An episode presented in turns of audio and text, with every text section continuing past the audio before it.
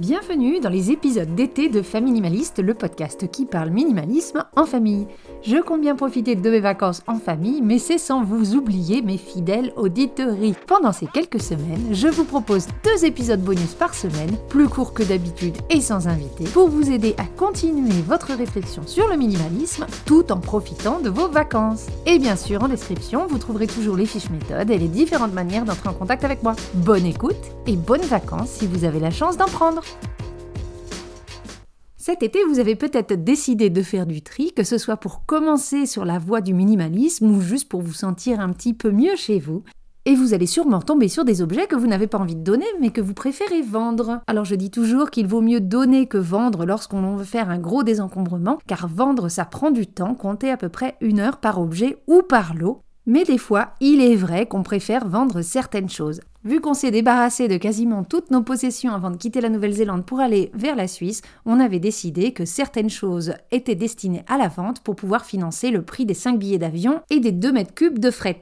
Et même si les objets que nous avons vendus représentent une petite portion des objets dont nous nous sommes séparés, on a tout de même vendu quasiment 200 lots. Alors si on est arrivé aussi haut dans le nombre de lots, c'est que mon mari est charpentier. En Nouvelle-Zélande, les charpentiers doivent avoir leur propre matériel pour travailler. Donc vous imaginez bien qu'on a eu énormément d'outils à vendre. Alors on était content parce qu'effectivement les ventes ont couvert euh, les prix des billets d'avion et du fret qui avaient triplé euh, vu qu'on est parti juste après la fin du Covid. Enfin la fin, pas tout à fait, mais en tout cas on est parti euh, au moment où ils ont réouvert les frontières de la Nouvelle-Zélande. Mais franchement, si c'était à refaire, je me poserais la question deux fois parce que c'est énormément de travail. Et comme je suis quelqu'un de très organisé, j'avais un tout un tableau de suivi pour mes ventes et j'ai mis au point quelques astuces pour m'aider à gérer au mieux ce volume énorme d'objets à vendre. Donc voici mes conseils si vous avez vraiment envie de vendre une grosse quantité d'objets.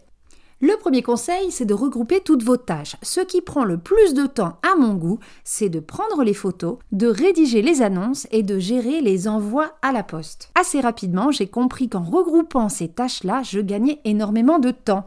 Donc une fois par semaine, je prenais en photo tous les objets que je voulais vendre, puis je faisais toutes les annonces les unes après les autres, et en ce qui concerne les envois à la poste, je prévenais toujours que je ne faisais les envois que le mardi, chose que je ne faisais pas au début, j'envoyais les choses au fil de l'eau et je perdais un temps fou en transport et en temps passé à la poste. Donc faites ces tâches-là à la chaîne, surtout si vous avez beaucoup de choses à vendre, je vous jure, vous allez gagner un temps précieux.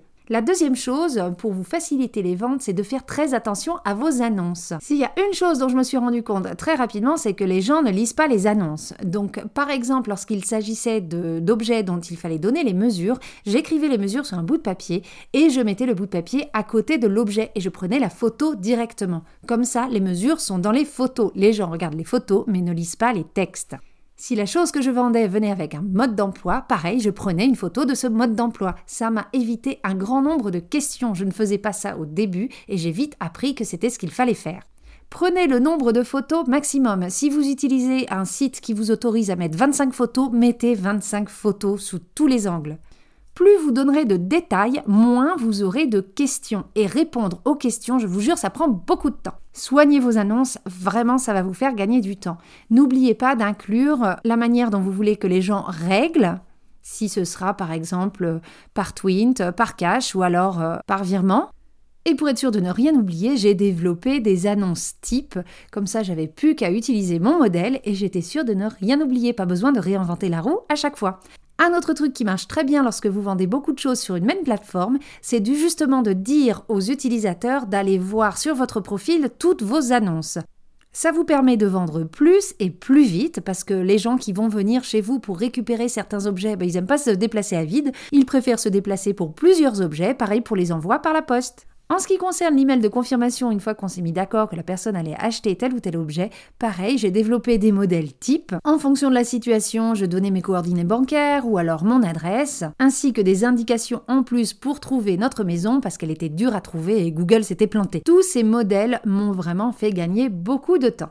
Si vous n'avez pas envie de réinventer la roue, je mets tous ces modèles à votre disposition. Vous verrez le lien en description et vous pourrez recevoir mon guide gratuit pour gérer vos annonces en ligne. Et enfin, mon dernier conseil, c'est de faire un tableau de suivi. Moi, j'ai utilisé Trello, mais on peut utiliser même un papier un crayon. Le but est de savoir ce qui est en vente sur quelle plateforme, qui a acheté telle ou telle chose, est-ce que c'est des choses à envoyer, est-ce que ce sont des choses à venir chercher. Au bout d'un moment, on se perd.